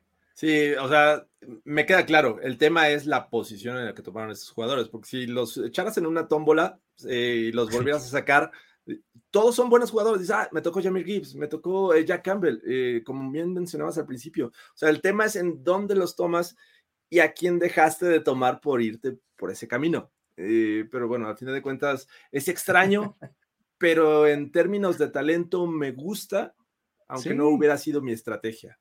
Sí, exactamente. O sea, y, probablemente veamos a Jamir Gibbs siendo un corredor muy productivo, sobre todo ahora con la salida de Andre Swift. O sea, la línea ofensiva aparte. Sí, que es exactamente, con esa buena línea ofensiva que tienen en Detroit. O sea, vamos, esta discusión de, este, de no lo debieron hacer de esa forma es muy clavada, lo entendemos perfectamente, o sea, es eh, irte mucho a las entrañas de si el valor posicional y si el valor de los contratos y no sé cuánto, o sea, pero ya saben que así es como nos gusta este, pues, platicar a nosotros, ¿no? O sea, a final de cuentas, es muy probable que los Detroit Lions sigan siendo un trabuco, ¿no? Un trabuco al cual se le va a poder seguir corriendo por el centro de la línea, porque eso sí les falló. Sí. ¿No? O sea, no, no, este, no necesariamente reforzaron todo lo que hubieran podido su, la posición de tackle defensivo, ¿no? Brodick Martin eh, fue quien tomaron en la tercera ronda. Eh, no sé, o sea. No hay cornerbacks tampoco, o sea. Exacto, o sea, eh, un equipo que va a meter este 45 puntos por partido, pero pues una vez le meten 46, ¿no? no sé, pero bueno. Este... Y además si se va a tu coordinador ofensivo, te quedas con un Jared Goff que va a tener otro, sistema de juego ofensivo, o sea, ah, hay muchas dudas en general, no, no, es un roster sostenible como tal, o sea, no es, no es como que puedas sostener este roster así tanto. Así es, pero bueno, eh, ah, hablamos de Packers y hablamos de Lions. ¿Qué onda con Vikings y con Bears? Eh, ¿Qué, podemos decir rápidamente de esos dos? ¿Qué, a quién quisieran destacar? Eh, el Vikings lo amo. Ah, bueno, yo iba a hablar de los Bears, pero vas, vas con los Va, Hagámoslo así. Tú hablas de los Vikings, tú de los Bears, listo. Vikings me encantó. Eh, amo cómo Cuesiado Fomenza tomó a los jugadores, uno, de alto valor posicional, como Jordan Addison en wide receiver, primera ronda, gran pick, gran jugador complementario a Justin Jefferson. Y luego me cae Blackmon en tercera ronda, cornerback además en un trade down con San Francisco para tomar más picks. Eh, me parece que es un es un masterclass una vez más de Kwesi Fomensa que cada vez construye un mejor roster. Se vio como la temporada pasada su mano ayudó a que estos Vikings fueran hasta playoffs. Y me parece que Blackmon es un jugador para mí de los mejores picks del draft, es un valor increíble. Y luego McBride en séptima ronda eh, es un jugador súper productivo por todos lados, fue el, el mejor running back posiblemente de la nación me parece que este, este simplemente es una demostración de cómo Cuesi adora los números y adora ver cómo producen los jugadores en colegial. Entonces creo que para mí, sobre todo el pick de Addison y de Blackmon, me parece que uno, son picks que debes de hacer por, posición, por, valor posicional, perdón, y el pick de McBride es un, es un lujo en séptima ronda que para mí puede ser un cambio de ritmo increíble para este equipo mi muchacho Jaren Hall de BYU, ah, ahí está como sucesor de Kirk Cousins. Este, a ver, contraataque de, de, los Bears, este, Jorge, a ver, ¿cómo, ¿cómo estuvo ese draft para ti? Me parece que se notó que la preocupación principal de los Bears era la defensiva, ¿no? De hecho, solo fueron tres jugadores ofensivos, su primera ronda que fue Darnell Wright, que teniendo otras opciones, bueno, se casaron con él, me parece interesante, vamos a ver si les funciona, porque repito, creo que había otras opciones que a mí, a mí me parecen mejores, pero bueno, se fueron por, por este jugador. Eh, después, en la cuarta se fueron por Roshan Johnson, este running back que, a Diego le encanta mucho y bueno, salió de, de, de Texas y lo encontró en la cuarta que se me hace de mucho, mucho valor. Y el caso de, Tyler Scott, wide receiver. Tyler Scott fue gran pick. También, eh, fue, fue muy, muy, muy buen pick en, en, la cuarta ronda. Y en términos eh, defensivos, me parece que como que tuvieron altas y bajas. Si acaso quisiera destacar el de Tyreek Stevenson en segunda ronda, este cornerback, eh, me, me, gustó, pero ahí, de ahí agarraron mucho el dinero al, este, al interior de la, de la línea defensiva. Cornerbacks y bueno, linebacker y safety. Entonces, como que tengo mis dudas todavía con el tema de los Bears. Noah Sewell en quinta ronda me parece perfecto. ¿Se acuerdan que yo les decía que no me encantaba Noah Sewell? Cuando lo ves en quinta ronda dices, ok, va. Era su lugar, o sea, sí, va. En, esos términos es perfecto. Digo, no sé si vaya a funcionar, pero sí, sí, sí, entiendo. Y nada más rápido un apunte sobre este lado de los Bears. Escuchaba la conferencia de The Pauls y cómo mencionaba que para él siempre fue Darnell Wright en la primera ronda, en la, en la, primera ronda, o sea, Órale. digo, está obviamente lejos de la realidad de esta película de Draft Day, pero si alguien era eh, No Matter What, era Darnell Wright para, para Ryan Post. Le encantaba, es, es, un pick con el que estaba muy, muy feliz y me parece que lo consiguió un poco por encima de lo que debe de haberlo tomado. Creo que él estaba más alto que toda la liga en él. O sea, él decía, yo lo quiero sin importar lo que pase. Entonces, ah, por lo menos hizo un trade down. Eh, eso fue algo bueno para él. Muy bien. Eh, vámonos al sur de la, de la Nacional, porque, a ver, los Panthers fueron los que iniciaron eh, el draft en general, ellos tenían la selección número uno, se llevan a Bryce Young, como todo mundo anticipábamos, pero me parece que sus otras cuatro selecciones fueron súper, súper sólidas. Me gustó bastante a mí el draft de los Panthers. Se llevan a Jonathan Mingo en, en segunda ronda, receptor, muy bueno, este, lo hablamos aquí varias veces, el, único que es diferente, el receptor grande en esta clase de receptores pequeños. Eh, luego se llevan a DJ Johnson eh, como pass rusher de Oregon. Chandler Zavala se lo encuentran en la cuarta ronda y se lo llevan muy, muy buen pick en cuarta ronda. Y Jamie Robinson de Florida State, un safety que también muy, muy bien, ¿no? O sea, me, de Johnson, Luis. No me gusta DJ Johnson, no me gusta DJ Johnson. Yo sé que es un freak y yo sé que es un atleta, pero me molesta mucho DJ Johnson. No sé, eh, siento que no, no, se puede trasladar a, la NFL. Su, además de que fue el peor hecho estadístico en toda la, en toda la, en toda la NCAA. O sea, literalmente produjo un nivel muy, muy, muy, muy bajo. O sea, creo que no se había visto un nivel tan bajo y que se fuera tan alto, obviamente habla sobre cómo le encanta a los, los atletas a este, a este GM, pero a Feeder pero creo que me molesta un poco este pick, nada más quería sacarlo de, mi pecho. Muy bien. Este, eh, ¿Algo que apuntar más sobre este draft, Jorge? O sea, sobre este de los Panthers, o quieres moverte a otro equipo? No, creo que ya, ya lo tocaste. A mí me gustaría moverme hacia Tampa Bay, que creo que en términos generales hicieron un draft sólido, sin ser espectacular, ¿no? A final de cuentas se llevan a Kalaya Kansi, que, que, por ejemplo, Diego ya lo veía este, fuera de la primera ronda y ellos le dan esta oportunidad. Eh, además se llevan a Cody Mauch. ese, ese pick sí. me gustó. O sea, tenían que reforzar esta línea ofensiva y lo hicieron con Cody Mauch. Más adelante este, tomaron a Payne Durham en la quinta ronda, que se me hace también interesante, este tight end. Pero bueno, además le ayudaron con un par de pass rushers a, su defensiva, con Ramírez. Diaby y José Ramírez en la sexta. Exacto, nuestro José Ramírez, querido, en su último pick. Exacto, ¿no? Y bueno, por ahí Josh Hayes, cornerback también que sale en la sexta.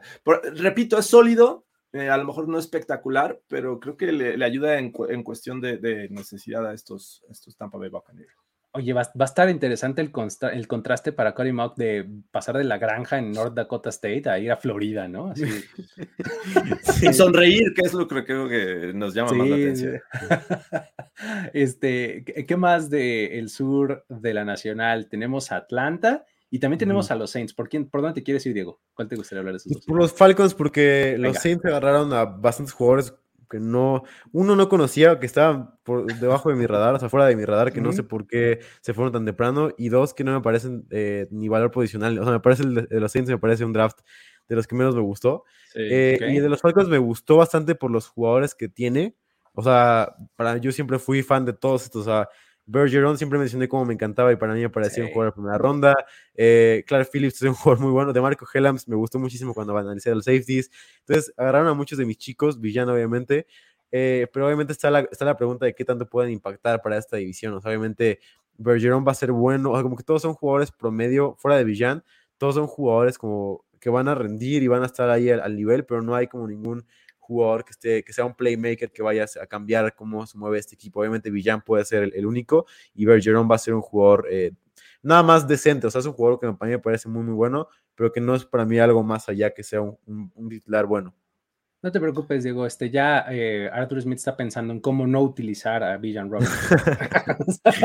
Porque eso es lo que hace. Teníamos tres de los Lions, ya tenemos dos de los Falcons. Dos fans de los Falcons con Julio Villaseñor, que aquí está. Muy bien. Y el mismísimo Nacho Rodríguez, que es fiel de estos espacios.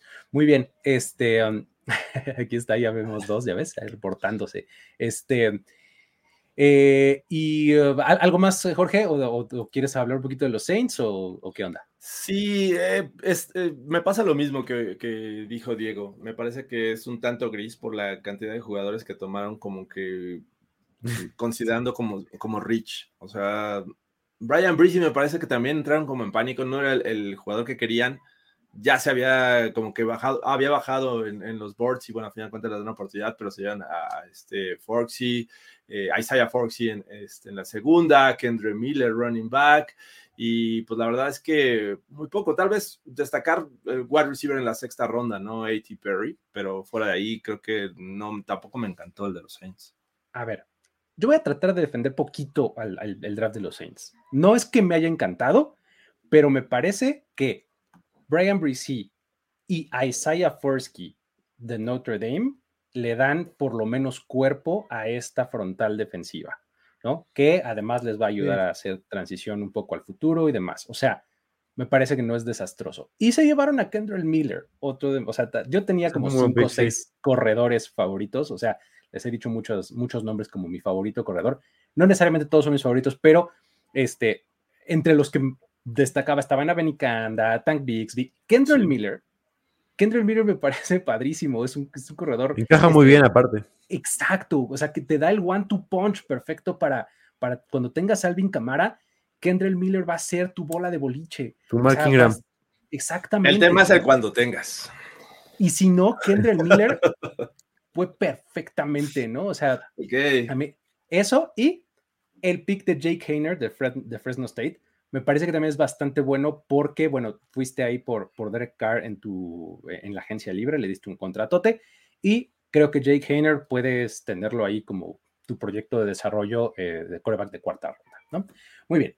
Eh, vámonos entonces a los equipos del oeste de la Nacional. A ver. No, por favor. Aquí hay contrastes. Severos. severos contrastes. Y pateadores. hay severos contrastes porque está uno de los mejores drafts desde mi punto de vista, que es el de los Seahawks. Y uno de los que te deja rascándote la cabeza como el de los 49ers. ¿Por dónde empezamos? ¿Qué quieren? ¿Por dónde le entras, Diego? Por de los Seahawks, sí, eh, prefiero hablar de ellos. Eh, creo que lo de Witherspoon, sobre todo al principio, me parece que fue destacado. Digo, se ha hablado mucho sobre él, así que lo dejaré un poco obviado. Me parece que son Witherspoon puede ser un jugador que va a desarrollar increíblemente bien Pete Carroll. Jackson Smith de Jigba me parece que puede ser un wide receiver uno si es que Lockett se va y nada más queda con Metcalf. Me parece que este core de wide receivers, este Metcalf, Lockett y Smith de Jigba es una cosa brutal que puede estar por todos lados ganando. Y luego Derrick Hall me parece un buen jugador. Digo, yo, yo lo hubiera tomado un poco más abajo por su poca producción, pero sin duda tiene los traits físicos para ganar. Luego el pick de Charbonnet me pareció, a ver, es un poco agridulce, porque obviamente tomaron con, con, tantas necesidades en otros lados, sobre todo en línea defensiva, eh, me parece que fue un poco, fue no tan bueno, sin duda alguna, pero Charbonnet encaja perfecto en esta ofensiva. ¿Cómo puede ser este running back que genera después del contacto, que no es tan explosivo como Walker, pero siempre te va a estar abriendo los espacios ahí y va a cansar a las defensivas rivales? es el jugador que cansa la defensiva una y otra vez con su habilidad para romper tecleadas, que siempre nunca puede derribar, siempre va a estar ahí corriendo una y otra vez. Creo que encaja muy bien en la ofensiva de Pete Carroll, siempre van a correr y además es para ayudarle muchísimo más a Gino Smith para decir, oye, si no lo gana Smith de Jigba y Metcalf, que es raro que no pase, lo va a ganar en este juego terrestre con, con Kenneth Walker y Charbonnet, que es un one-two punch increíble por todos lados. Y luego más abajo, para mí fueron picks sólidos. Para mí el, el de centro de, de Michigan, Olu Oluwatimi eh, es un gran jugador, siempre me gustó mucho. Lo seguí sobre todo en las finales de, de colegial, gran, gran centro.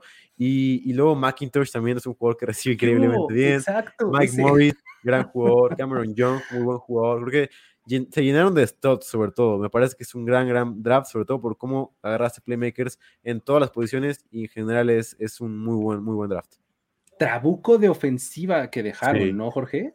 Sí, sí, impresionante lo que hicieron los Seahawks. Me, me, gusta y por ahí siguen recordando todos estos picks que le, le cambiaron a los Broncos. Más bien el jugador y obtuvieron picks a cambio. Y la verdad los aprovecharon bastante bien. A mí también me encanta mucho lo que hicieron en la primera ronda. Se llevan dos de los mejores jugadores en su posición. Eh, y bueno, ya estaba hablando Diego de eso. Pero sabes que a mí también me, hay otro draft de esta misma división que, que me encantó. O sea, y quisiera irme hacia allá porque creo que Diego ya habló eh, del tema de los Seahawks y quiero hablar de los Cardinals.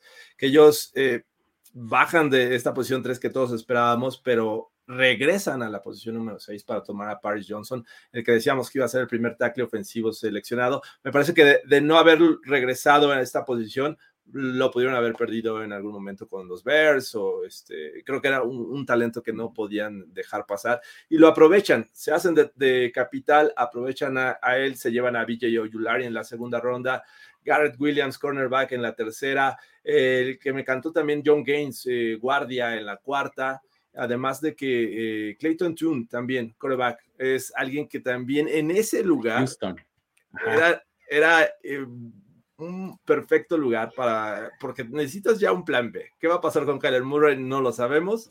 Y ahí ya tienes en quinta ronda un, un quarterback que me parece que con paciencia te puede dar cosas. Y aparte le estás dando línea ofensiva.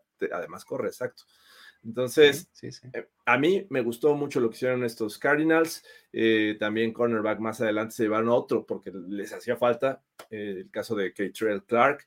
Así es que, bien, bien por este equipo que la verdad no esperaba mucho y me sorprendieron. Sí, estoy de acuerdo. Nada más para proyectar un poco lo de los Cardinals. sobre todo con los trades que hicieron fueron increíbles. lo, que, lo que lograron, sobre todo conseguir el capital es lo que más destaco, más allá de los jugadores que hayan obtenido. Sobre todo porque porque si en el, mercado el mercado considera a los Texans como un equipo top 6 del próximo draft, o sea, consideran que no van a ganar más allá de cuatro partidos el mercado, incluso con su draft. Entonces, considerando esto, te das cuenta que los Cardinals tienen posiblemente dos, dos probabilidades de quedar dentro del top 5 con dos picks. O sea, imagínate que tienen eh, el pick número uno, a lo mejor de ellos mismos, y el pick top 3 de los, de los Texans. O sea, puedes llevarte a, Drake May y a Marvin Harrison. O sea, sería un draft legendario y creo que sobre todo te preparas para una generación mucho más eh, llena de talento al principio del draft como es la que viene. Entonces creo que por ahí empezamos, empezamos muy bien. Justo, bueno, no exactamente, pero muy parecido a esto que estás diciendo, vi un mock draft, un early, early, early, early, early mock draft de 2024 y en el 1 estaba Caleb Williams en los ah. Cardinals y en el 2 estaba este, los Cardinals otra vez con, con Marvin Harrison Jr., ¿no? Justamente, ¿no? Está brutal eso. Imagínate. Pero bueno, este, um, ahora sí, a ver, hablemos de lo que tenemos que hablar. Es, ¿por qué odiamos tanto un pateador de despeje, un punter, en la tercera ronda. No, un kicker, era un kicker, ¿no? Ah, un kicker, perdón, era un kicker, sí, tienes razón, no es un kicker, es de, de Michigan, ¿no? Efectivamente. Este,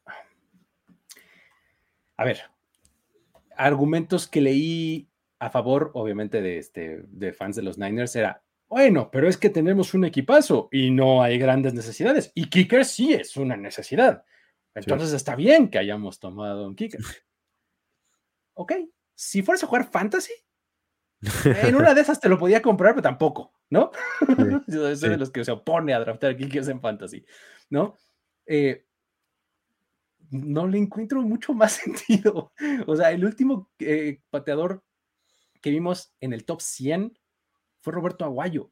Sí. ¿No? Eh, y ya vimos cómo salió. Y obviamente no puedes tomar eso como una referencia porque son jugadores diferentes, épocas distintas, equipos distintos, etcétera. Pero eh, una vez más, amigos, lo más importante en este caso es el costo de oportunidad, ¿no, Jorge? ¿Cómo lo viste? Sí, bueno, los Niners empiezan tarde en el draft, la tercera ronda, eh, pero tenían ahí varias este, tardías y una de ellas la ocupan en Jake Moody, que, eh, a ver, Rich Eisen sabemos que es súper fan de Michigan, creo que él estudió ahí, y él argumentaba, es el mejor pateador que yo he visto que yo, yo, en Michigan, en Michigan, nadie como ah, Jake Moody, o sea, lo super aprecia y obviamente a veces no se puede trasladar al NFL. O sea, eres muy bueno y sabemos que Roberto Aguayo tenía, Roberto Aguayo tenía un, porcentaje de efectividad altísimo en Florida es, State. Es completamente distinto patear para la NFL que patear para, para el college. Me parece que ahí es donde los Niners me parece que le fallan un poquito. Entiendo la necesidad, entiendo que se llevan a uno de los mejores y, más efectivo en la historia de Michigan, pero la realidad es que a mí no me encantó este pick. Yo habría esperado o, buscado otra opción. Oye, y, no, nada más en lo del pateador, ¿no, Diego? Eh, eh, Jair Brown eh, es un buen jugador, pero ¿cómo ves esa selección? Sí, me parece que es un jugadorazo, digo, me encanta como safety, pero sobre todo el problema es que subes para tomar a un safety. Digo, cuando haces un trade-up, como lo digo, solamente se puede hacer bien, bueno, solamente se puede como salir bien de ese trade-up si sales por con una posición valiosa, o sea, como es tackle, como es quarterback, como es cornerback, pero por un safety, por un linebacker, por un running back, hacer trade puede ser eh, un poco dispararte a tu propio pie porque no es una posición de alto valor y no ganas en realidad tanto, no, te puede rendir mucho más de lo que tú eh, diste en el trade. Entonces creo que también por ahí empezando estuvo mal. Digo, ese pick fue de los que más me gustó. Así se habla sobre este de, eh, draft de los Niners, pero sobre todo tomando a Moody y a Cameron Latu, que es uno de los Tyrants menos efectivos en colegial y que literalmente fue una producción muy, muy pobre de Latu, dejaste ir a jugadores como eh, Ringo, como Blake Freeland, como a, tu amigo Adebawore, Dawan Jones, Chandler Zavala, Roshan Jones, la lista es interminable de jugadores que estaban mucho, eh, mucho mejor rankeados en otros consensos big boards, en todos lados, además de que mejores posiciones, o todo ese tipo de cosas, lo que dejas pasar por un pateador, lo que dejas pasar por un tight además, me parece que sí son, son picks compensatorios y sí son picks a lo mejor de más en el draft de los nenes, pero aún así son picks valiosos y además son picks de tercera ronda que dejas ir por jugadores de poco valor posicional y que además eh, creo que la posición de kicker es la que menos puedes, como ustedes dicen, predecir, menos, puede, menos se traslada a la NFL y además, o sea, si, si juega mal unos, unos días, el equipo de los Niners no está como para dejarlo eh, crecer y considerar que es una tercera ronda. O sea, si juega mal, lo van a correr y va a ser un pick tirado a la basura de tercera ronda, porque no es un equipo como los Colts que dijeran como, ah, sí, vamos a darle oportunidad, vamos a darle tiempo y va a crecer como lo fue Matt Gay con los Bucks. O sea, jugó mal cinco partidos, lo corrieron y ahora es el segundo mejor pagado en, los Rams, pero siempre es en el segundo contrato, no en el primero que siempre funcionan bien. O sea, creo que además en un equipo como los Niners no va a haber tiempo para su desarrollo. Exacto, es que ahí, ahí puede ser la gota que derrama el vaso, así de, tiene una racha de cuatro malos juegos en donde falla dos goles de campo o un gol de campo y un punto extra por partido y lo cortan. Significa derrotas. Sí. Uf, no, imagínate, ¿no? Y es probable, o sea, eso puede pasar con un Claro, claro que puede pasar. Ahora, el, el, este, lo que decías de, pues sí, son picks compensatorios y son extra, pues no necesariamente porque pues no tuvieron ni primera ni segunda. Sí, ¿no? O sea, si dijeras, bueno, tenías todo tu draft y además estos picks compensatorios, qué malos, no pasa nada. Pero empezaste al final de la tercera ronda, ¿no? Entonces, este, sí, eso es, eso es lo grave, pero bueno. Este, um, buen eh, nivel, buen jugador. Él lo destaco como una de las sorpresas. Para mí puede ser el próximo Jawan Jennings, que nadie habla de él y a lo mejor termine colándose ahí en el roster muy bien. Buen nivel.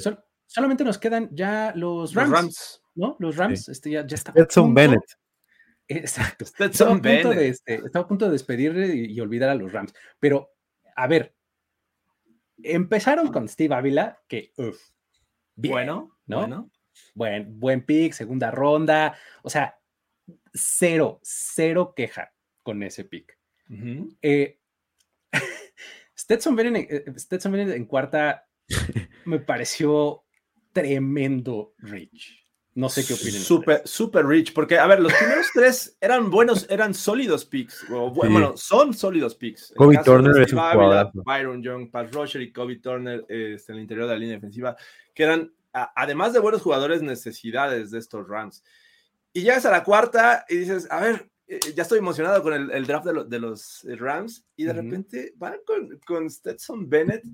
A ver, nada más quiero saber o quiero eh, conocer su opinión al respecto. ¿Cómo están pensando los Rams con la posición de quarterback? Porque sabemos que no es, eh, bueno, en el caso de, Stafford, las lesiones podrían estar mermando el futuro eh, y su estancia en los Rams, pero llevarlo hacia Stetson Bennett me parece que no es el camino.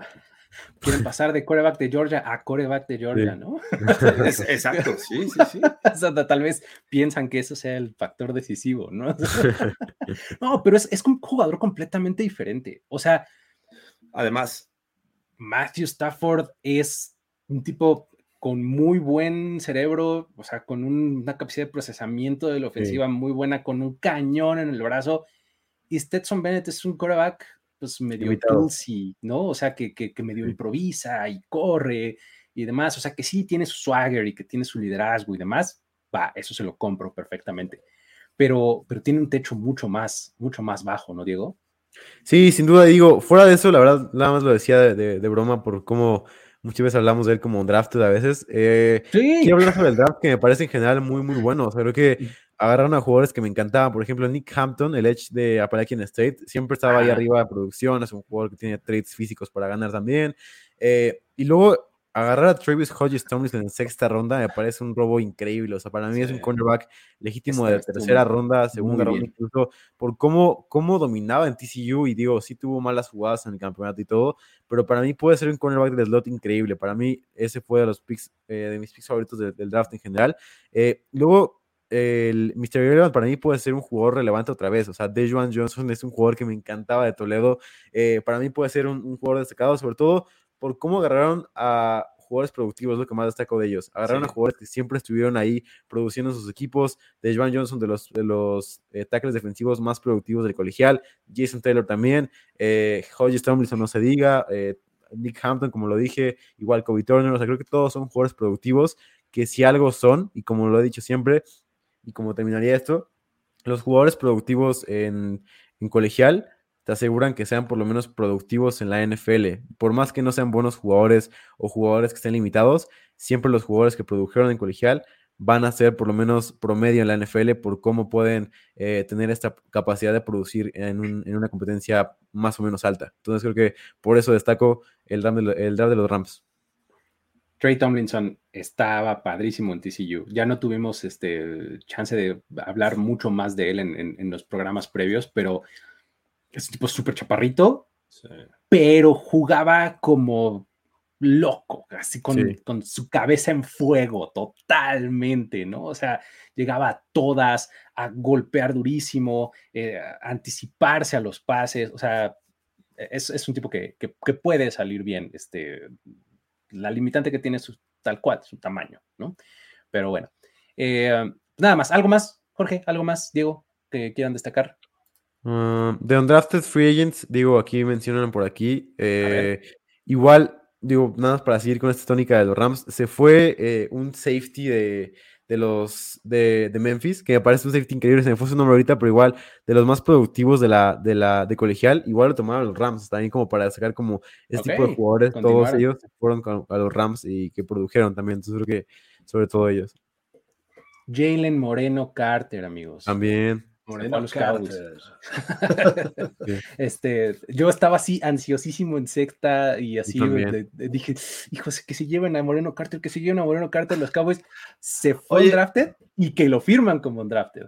Que, estaba, estaba leyendo que fue un tema esto de los undrafted, porque eh, las llamadas tienen que comenzar cuando termina y ya estaban ronda desde antes. Y desde temprano el sábado ya estaban llamándoles y ya estaban negociando. O sea, creo que va, a causar una, una, revolución, un cambio de regla, me imagino. Keaton Mitchell también. Keaton Mitchell, el running back de...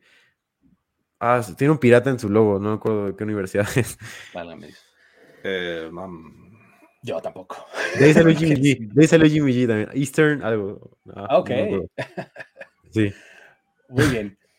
Pero bueno, con eso entonces llegamos al final de este programa y también de esta temporada de On The Clock. Amigos, fue un verdadero placer. Este, catarata incontenible, como decía un profesor que tenía en la ah. preparatoria. Catarata incontenible, hemorragia de placer. Este, haber podido hablar de prospectos de draft y todo el proceso que nos trajo hasta acá.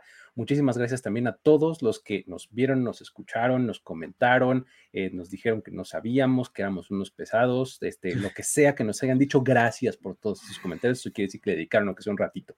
Este, no olviden dejar un like, ¿no, Jorge? Y invitarlos a que sigan acá pegados a lo que estamos haciendo en primer Sí, este, este es el, final de este proceso eh, y de este show, pero bueno, regresaremos en algún momento eh, para el draft 2024 y va a ser siempre emocionante, pero además vamos a seguir eh, generando contenido aquí en Primero y Diez. Esperamos seguir contando con sus preferencias. Déjenos en los comentarios qué tipo de contenido les gustaría. Vamos a entrar en un proceso, obviamente, en el que vamos a planear cosas, vamos a intentar hacer cosas buenas, eh, nuevas y pues siempre renovándonos. Así es que gracias a ustedes, déjenos en los comentarios, sigan a nuestro canal, sigan apoyando y pues un abrazo a todos los que estuvieron aquí en On the Clock. Diego, últimas palabras, por favor, no te puedes así. Eh, no, muy feliz de haber estado aquí en The Clock. Estuvo, estuvo muy, muy padre estar con ustedes, compartir todo este, este proceso, que fue un largo proceso muy divertido en general en, todos, en todos los programas. Y, y, nada, gracias por, gracias por seguirnos. Los quiero. Buenísimo. Ya está. Ya casi sale el calendario, amigos. Efectivamente, como nos dice acá Abraham Fragoso, se dice por ahí que tan pronto como la próxima semana podríamos tener ya calendario este 2023 de la temporada NFL. Así es que quédense al pendiente de todos los canales de Primero y Diez.